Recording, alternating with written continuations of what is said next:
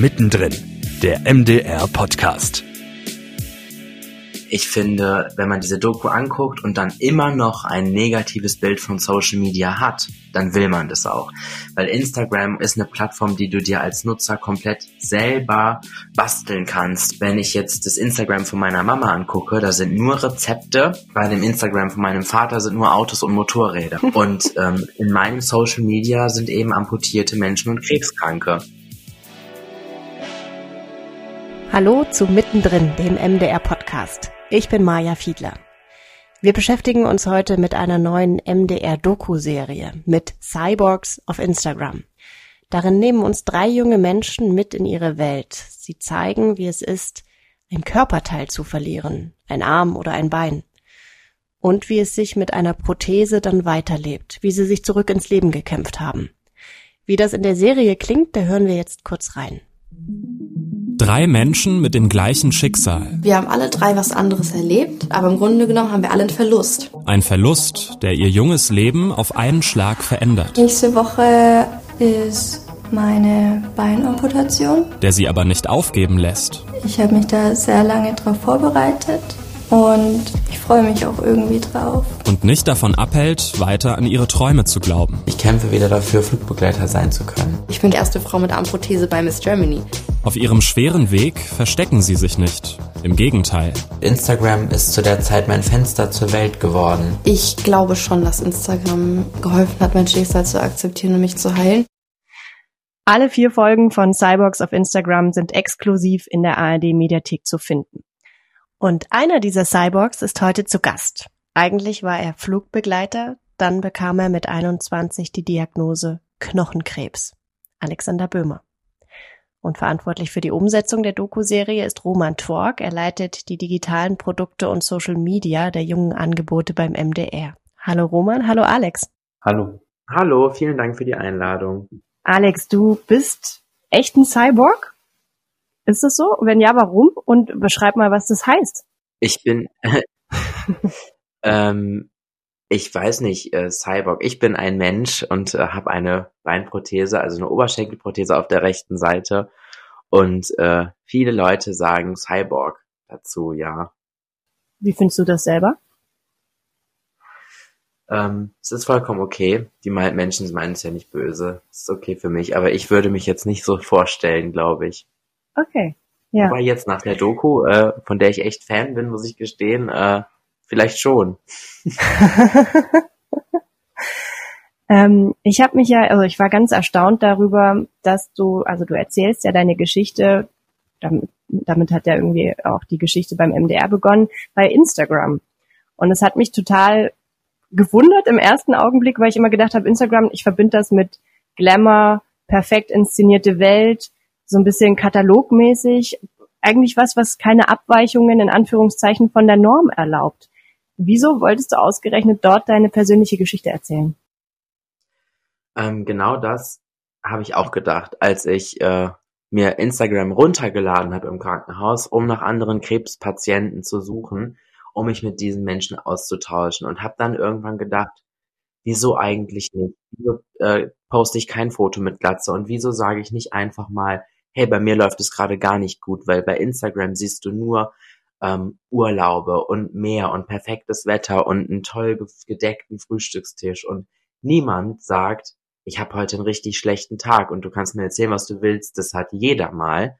Es wird einfach nicht drüber gesprochen und dann habe ich gedacht, das ändere ich jetzt und und poste ein Bild mit Glatze und sag, ich habe Krebs und äh, und mein mein Leben hängt an seidenen Faden und ich habe Angst davor zu sterben und das ist natürlich was ganz anderes in der, als diese, ja, Instagram-Welt. Und das passt da eigentlich gar nicht rein, aber mir war es eben super wichtig, mich auszutauschen mit anderen, äh, am besten eben Gleichaltrigen und die gab es bei mir im Krankenhaus nicht.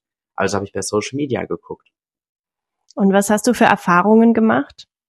Wie ist das angekommen bei den Menschen?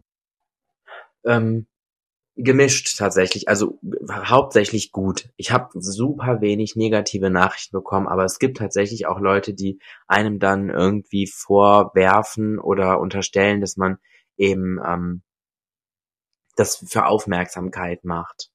Ja. Und das stelle ich mir ehrlich gesagt auch ziemlich schwer vor, wenn es einem schon schlecht geht, dann sich noch sowas anhören zu müssen. Konntest du damit umgehen? Mm, Es ist ja, es ist ja auch bekloppt. Also wie soll ich mich mit absichtlich mit Krebs infizieren, äh, was ja schon gar nicht möglich ist, um Aufmerksamkeit zu bekommen. Ähm, und ich denke, jeder, der eine Erkrankung in dem Ausmaß hatte und dem es so schlecht geht, der weiß, ähm, dass das es nicht wert ist. Also auch heute noch, ähm, ich würde sofort meine ganzen Social Media Profile abgeben, wenn ich dafür mein Bein zurückbekommen würde. Ja. Ich würde sofort ähm, das alles löschen, wenn ich dafür diese Krebserkrankung nicht gehabt hätte. Und selbst wenn ich nur ähm, das Leid für meine Eltern verringern könnte durch diese, würde ich das, ich würde es alles abgeben. Ähm, das ist Social Media ist eine ganz tolle Sache, keine Frage. Und äh, ich habe ja auch in der Doku gesagt, das war mein Fenster zur Welt und ganz, ganz wichtig für mich in dieser Zeit und auch immer noch. Aber diese Krebserkrankung ist so dramatisch, traumatisch gewesen. Nicht nur für mich, sondern für die ganze Familie und für meine Freunde. Ich würde das alles geben, was ich habe, um das ungeschehen zu machen. Und das ist, glaube ich, ganz vielen nicht klar. Wo man als Produzent und Redakteur ist man ja auch immer so selber Zuschauer. Was hat denn Alex auf dich für einen Eindruck gemacht, als du ihn das erste Mal im fertigen Film dann gesehen hast? Ich möchte da, glaube ich, ähm, einen Schritt weiter vorgehen. Ähm, ich habe Alex das erste Mal tatsächlich auf TikTok ähm, gesehen, ähm, Alex, und ich glaube, es war der, das, äh, der erste Flug, den du ähm, sozusagen wieder gemacht hast nach deiner Auszeit. Und ich finde, das hat sich eigentlich sozusagen auch in der Dokumentation und auch in den Arbeiten dahin immer wieder ähm, gezeigt, dass Alex, glaube ich, ein Mensch ist, der sozusagen auch mir als der Mensch, der eigentlich dieses kleine Handy-Display hat oder der ihn sozusagen vor der Kamera sieht, super viel ähm, Kraft geben kann. Alex, du machst das ja sozusagen auch in der Dokumentation sehr sichtbar, ähm, wie viel du gekämpft hast, ähm, wie groß die Herausforderungen sind und da habe ich sozusagen aus dem Protagonisten Alex auch in der Dokumentation immer sehr viel ähm, Kraft mitnehmen können, ich als Roman. Mhm. Jetzt habt ihr mit der Serie ähm, auch so ein bisschen neues Zuhause gefunden für, für diese Art von Serien. So Close heißt die Reihe, worunter auch Cyborgs auf Instagram erscheint. Und ähm, für So Close habt ihr beispielsweise auch ein Fußballteam in Sachsen, in Sachsen-Anhaltischen Grana begleitet, das dank Migranten fortbestehen konnte, aber gleichzeitig rassistisch angefeindet wird. Und jetzt begleitet ihr die Cyborgs auf Instagram. Ich habe vorher weder von Blau-Weiß Grana gehört, also diesem Fußballverein, und ich bin auch im Alltag noch nie einem Cyborg wie Alex begegnet. Wie findet ihr eure Themen für So Close?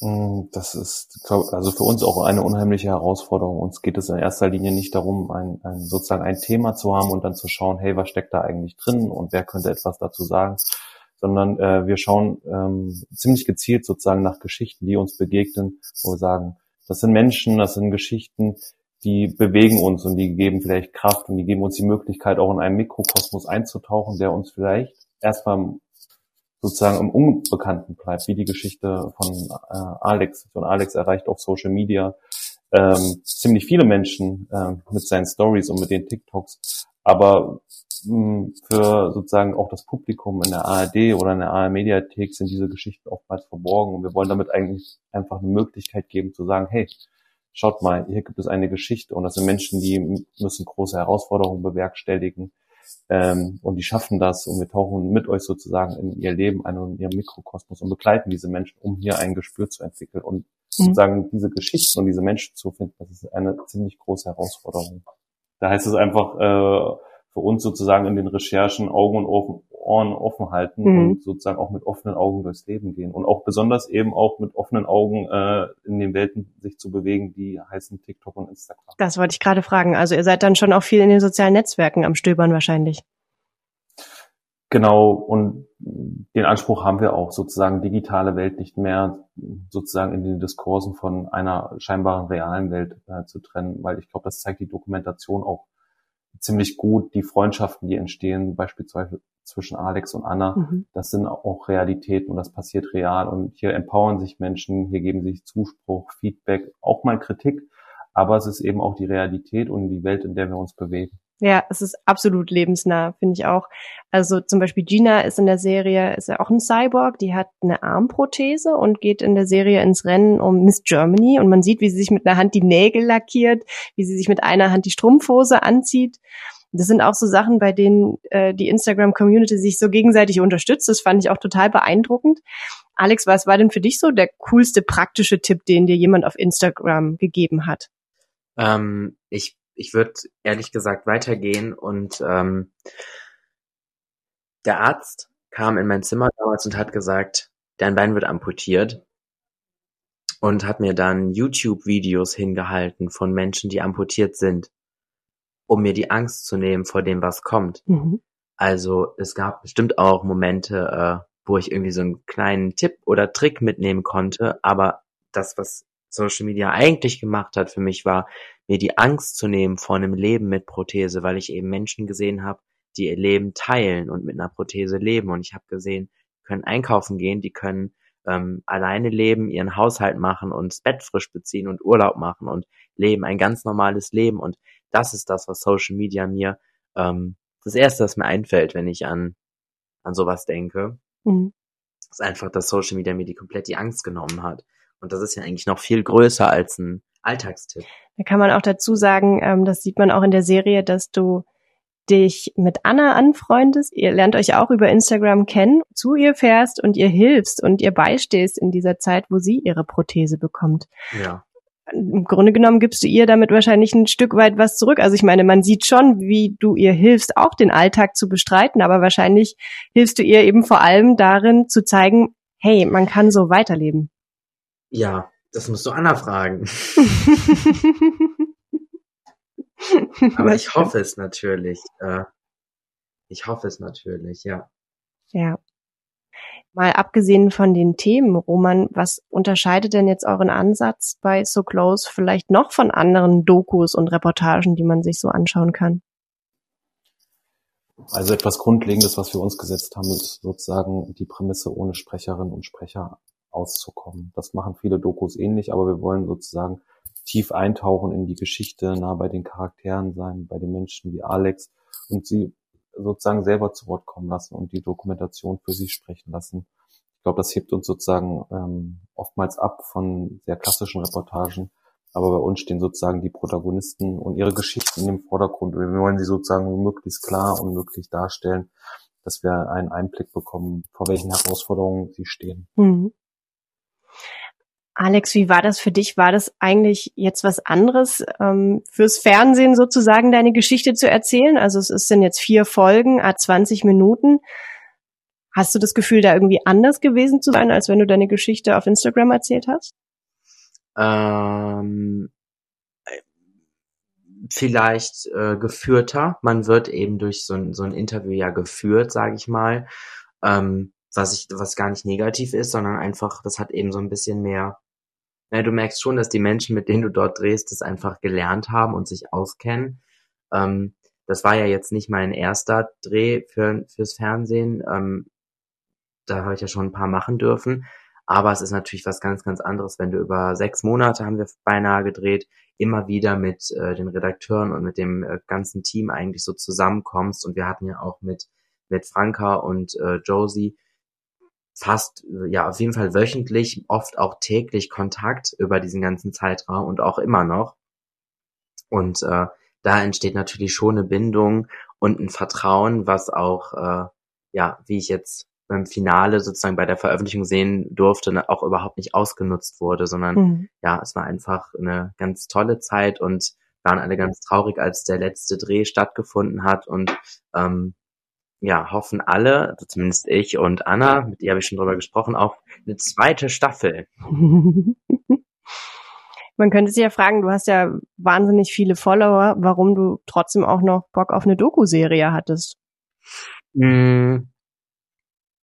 Es macht Spaß, es äh, war ein mega cooles Team und ähm, es ist natürlich auch irgendwo eine Möglichkeit, vielleicht Menschen zu erreichen, die nicht in den sozialen Medien äh, nach, nach äh, Gleichgesinnten oder Austausch suchen. Hm. Und vielleicht auch, und das ist auch was, was ich echt toll finde, man wird, wenn man eben erzählt, ich bin aktiv auf Instagram und TikTok, wird man in eine Schublade gesteckt. Mhm. Das bedeutet für die Leute sofort, du zeigst dein Shampoo und hast einen 10% Rabattcode oder du ähm, ja machst Werbung für, weiß ich nicht, Staubsauger oder Glätteisen, was weiß ich, was alles beworben wird. Und äh, wir nutzen Instagram ja ganz anders. Und ich finde, wenn man diese Doku anguckt und dann immer noch ein negatives Bild von Social Media hat, dann will man das auch. Dann will man dieses negative Bild auch einfach haben, weil Instagram und äh, eben ganz besonders Instagram ist eine Plattform, die du dir als Nutzer komplett selber ähm, basteln kannst und und Einfluss drauf nehmen kannst. Wenn ich jetzt das Instagram von meiner Mama angucke, da sind nur Rezepte. Bei dem Instagram von meinem Vater sind nur Autos und Motorräder. und ähm, in meinem Social Media sind eben amputierte Menschen und Krebskranke. Und ja, wenn ich äh, natürlich Menschen folge, die mir nicht gut tun als Nutzer, die, wo ich mich unter Druck gesetzt fühle, wo ich vielleicht sage, ne, man sagt ja auch ganz viele sagen ja auch, Social Media ist, ähm, macht ganz viele jungen Menschen ganz viel Druck, dann ähm, sind es eben die falschen Leute, denen man dort folgt und zuschaut. Und man kann sich das als Nutzer so individuell irgendwo einrichten, und ich finde Social Media, es gibt so viele Profile, die so einen wahnsinnigen Mehrwert bieten, aufklären über politisch, über, über Barrierefreiheit, über Reisen mit Behinderung. Es gibt unendlich viele tolle Profile. Und ähm, ich finde, die Doku räumt total mit diesem Vorurteil auf, dass Social Media oberflächlich und doof ist. Jetzt hast du es gerade schon so ein bisschen angesprochen, diese, diese Barrieren, äh, der Umgang mit Barrieren, dass sich das so, sogar auch auf Instagram widerspiegelt. Die öffentlich-rechtlichen versuchen das ja genau auch aufzufangen, ähm, mit ihren Medienangeboten auch solche Themen zu thematisieren. Hast du das Gefühl, fühlst du dich abgeholt von, von den Medienangeboten, also abgesehen von Instagram, einfach was im Fernsehen so kommt? Sind das Themen für dich? Nee, ich gucke ganz wenig Fernsehen, ehrlich gesagt. Und es gibt, es gibt vielleicht Formate, äh, die da super sind, aber ich mhm. gucke eben, ich suche in, in Social Media nach Formaten und nach Tipps und nicht im Fernsehen. Was müsste im Fernsehen anders laufen? Was müsste da passieren, dass du da eher wieder einschalten würdest? Ich weiß nicht, ich bin viel unterwegs. Ich war jetzt auch letzte Woche unterwegs und dann sitze ich eben um 16 Uhr in der Bahn und habe jetzt zwei Stunden Zeit, mich damit zu beschäftigen. Und genau in der Zeit läuft dann bestimmt nicht die Sendung äh, im Fernsehen, die ich gucken will. Also streame ich sie halt. Mhm beispielsweise in der ARD-Mediathek. Roman, äh, da hätte ich direkt noch eine Frage an dich. Also ihr habt euch ja entschieden, die Cyborgs jetzt nur in der ARD-Mediathek exklusiv zu streamen. Warum denn nicht auch im Fernsehen? Geht da nicht Publikum verloren? Ist es nicht schade? Ich nehme die Frage auf und ich würde auch, glaube ich, nochmal auf die Punkte antworten, äh, die Alex erwähnt hat. Ich glaube, was wir natürlich alle merken, ist sozusagen, dass Menschen, besonders wenn sie jung sind und sich in Social Media bewegen, immer weniger Kontaktpunkte zum Fernsehen haben. Und ich glaube, es ist genau der Punkt sozusagen, den Alex besprochen hat. Er kommt abends nach Hause und äh, will dann gerne streamen. Ähm, und dazu sozusagen der Punkt mit äh, deinen Eltern, Alex, der, deren Feeds ganz anders aussehen. Das nehmen wir natürlich auch wahr, sozusagen, dass wir äh, sozusagen sogenannte Bubbles haben, in denen sich Menschen bewegen, aus denen sie im Zweifelsfall auch nicht mehr rauskommen. Und das auch, wie Alex sagt, also am Ende des Tages ist sozusagen auch natürlich der Feed ein Abbild dessen, für was du dich interessierst. Mhm. Und da sind wir oftmals sozusagen dann eben doch ähm, in einer gewissen Art und Weise manchmal bei manchen in sogenannten Filterbubbeln. Und was wir natürlich auch mit der Mediathek erreichen wollen, ist dieser Weg, hey, hier gibt es auch ein Angebot, das ist auch redaktionell kuratiert. Hier haben sich Menschen auch Gedanken gemacht, weil sie sagen, hey, hier gibt es einen Stoff und den halten wir so für so wertvoll, dass wir sagen, wir präsentieren ihn ganz vorne in der ARD-Mediathek, so dass man gar nicht dran vorbeikommt, auf ihn drauf zu klicken. Ja. Aber wir probieren natürlich auch dann über entscheidende sozusagen Social Media Distributionsstrategien eben auch Menschen zu erreichen, die vielleicht noch nicht mit der Mediathek in Kontakt gekommen sind, die noch nicht mit der Geschichte von Alex, Gino und Anna in Kontakt gekommen sind, um ihnen etwas an die Hand zu geben und sagen, hey, schau doch mal sozusagen über deinen Tellerrand hinaus, über die Bubble, in der du dich bewegst. Und ich halte sozusagen auch Plattformen wie die ARD-Mediathek hier für essentiell, um auch mal zu sagen, wir machen uns auch mal frei von den Algorithmen, mhm. sondern wir lassen uns auch auf Geschichten ein, hm, die wir so vielleicht in unserem Feed gar nicht entdecken würden, aber die wir als so besonders empfinden und so wertvoll, dass wir sie dir gerne präsentieren wollen. Und ich finde sozusagen diese Geschichte in der ARD-Mediathek zu platzieren, den besten Weg, ähm, und unsere Zielgruppe, für die wir dieses Programm machen, das sind dann auch eben Menschen äh, wie Gina, Alex und Anna. Und ich bin selber schon ein paar Jahre raus, eigentlich sozusagen bis Ende 20, Anfang 30. Ähm, und da müssen wir, glaube ich, sozusagen dem, dem Anspruch gerecht werden, auch dem Anspruch, den Alex schildert. Sein Medienkonsum ist nicht mehr stark linear geprägt, sondern äh, setzt eher auf Streaming-Angebote und daran orientieren wir uns mit sozusagen mit So Close. Ja. Sei es in äh, Bildsprache, Themenwelten, aber auch wie wir Geschichten erzählen. Und wenn jetzt so eine Folge von Cyborgs auf Instagram einfach im Fernsehen laufen würde, meinst du, dass das würde nicht so funktionieren? Uh, ich glaube, das würde bestimmt auch funktionieren. Wir haben uns äh, da einfach den Fokus gesetzt, zu sagen, wir, nehmen das äh, first sozusagen in die ARD-Mediathek. Mhm. Ich glaube, Fernsehen hat dann nochmal ganz andere Abhängigkeiten, wo man Ja. einfach schauen müsste, sozusagen, auf welchem Programmplatz, ähm, vielleicht in, in welcher Reihe. Ja. Das würde sicherlich funktionieren. Ähm, das müsste man, glaube ich, nochmal auf einem zweiten Weg ausprobieren, wo wir aber auch, glaube ich, äh, für die Zukunft dran sind. Mhm.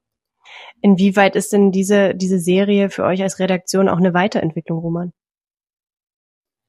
ähm, für uns als Redaktion und jetzt wird es, glaube ich, für Alex auch besonders spannend. Wir kommen sozusagen ähm, aus einer Abteilung, die vorwiegend sich um die junge Welle ähm, des MDRs sozusagen organisiert hat. MDR Sputnik heißt diese We- Welle. Vielleicht ist die auch schon mal begegnet im Radio, vielleicht auch nicht. Ähm, und sozusagen für uns hat diese Serie natürlich eine Bedeutung, weil wir über die Jahre hinweg und auch eben genau mit diesem wandelnden Medienkonsum ähm, immer neue Projekte aufgesetzt haben und neue Formatierungen. Wir haben einen Kinderradiosender, der ausschließlich digital funkt, MDR Tweens. Der hat aber auch nebenbei den erfolgreichsten Kinderpodcast in der gesamten ARD, Figarinos Fahrradladen. Ähm, wir sind verantwortlich äh, in der Abteilung für ähm, Formate, die sich auch bei Funk wiederfinden. Äh, vielleicht ist das Alex auch eins schon mal begegnet äh, auf TikTok. Wahrscheinlich peinlich heißt eins. Äh, wir haben aber auch ein Format mit vier jungen Landwirten und Landwirtinnen auf YouTube 100 Hektar Heimat. Äh, wir machen aber auch, auch dieses Wochenende wieder ein großes Musikfestival. Ähm, und hinaus haben wir uns sozusagen gesagt, wir wollen auch eben Formate abbilden, auch für die ARD-Mediathek oder für die Audiothek, die eben die Lebenswelt junger Leute repräsentiert. Ähm, und haben sozusagen diesen Weg gesucht in der Doku-Reihe So Close und eben hier für diesen Anlass auch ganz genau äh, der Gesprächsanlass äh, Cyborgs auf Instagram. Hm. Das heißt, für uns hat es schon einen relativ hohen Stellenwert sozusagen, uns auf neue Wege äh, zu begeben, neue Geschichten zu erzählen oder auch neue äh, Erzählperspektiven zu haben. Hm. Alex, zum Abschluss würde mich natürlich noch interessieren, du versuchst ja gerade in deinen Job zurückzukommen. Du warst Flugbegleiter und unternimmst da gerade sämtliche Anstrengungen. Ähm, hast du eigentlich, wenn du so deine Geschichte erzählst, auch so das Gefühl, nicht nur für dich selbst zu kämpfen, ähm, sondern jetzt ja vielleicht so ein bisschen als Botschafter mit einer Me Message für eine größere Sache da voranzugehen? Ich glaube, das machen wir alle drei, also Gina, Anna und ich, irgendwie automatisch, weil wir natürlich, äh, ja, sag mal, beobachtet werden bei dem, was wir machen, um äh, es mal ja auf den Punkt zu bringen. Und ich ich hoffe natürlich, dass sich ganz viele Menschen motiviert fühlen und sich mehr zutrauen, als äh, als wenn sie es nicht sehen würden und und und mitbekommen würden, dass äh, ich versuche wieder in den Job zurückzukommen. Ja. Gibt's da schon einen neuen, neuen Stand? Ähm, immer noch kein Datum, Hm. Aber ich sag euch Bescheid, versprochen. Super. Alex ist einer von drei beeindruckenden jungen Menschen, die in der neuen MDR-Doku-Serie zu sehen sind. So Close, Cyborgs auf Instagram. Jede Folge geht etwa 20 Minuten und ist in der ARD-Mediathek zu sehen. Alex, ganz vielen Dank und Roman, danke auch dir für das Gespräch. Danke dir, Maya, und danke Alex für deine Zeit. Sehr gerne und äh, danke auch, dass ich dabei sein durfte. Wenn ihr jetzt vielleicht auch Lust bekommen habt, mal die erste Staffel von So Close anzuschauen, die heißt They Call Us Ausländer Team, die findet ihr auch in der ARD Mediathek und könnt die direkt mit streamen. Von mittendrin, dem MDR Podcast hier, verpasst ihr keine Folge, wenn ihr uns einfach abonniert. Das geht in der ARD Audiothek, auf mdr.de und überall da, wo es Podcasts gibt. Bis zum nächsten Mal. Tschüss.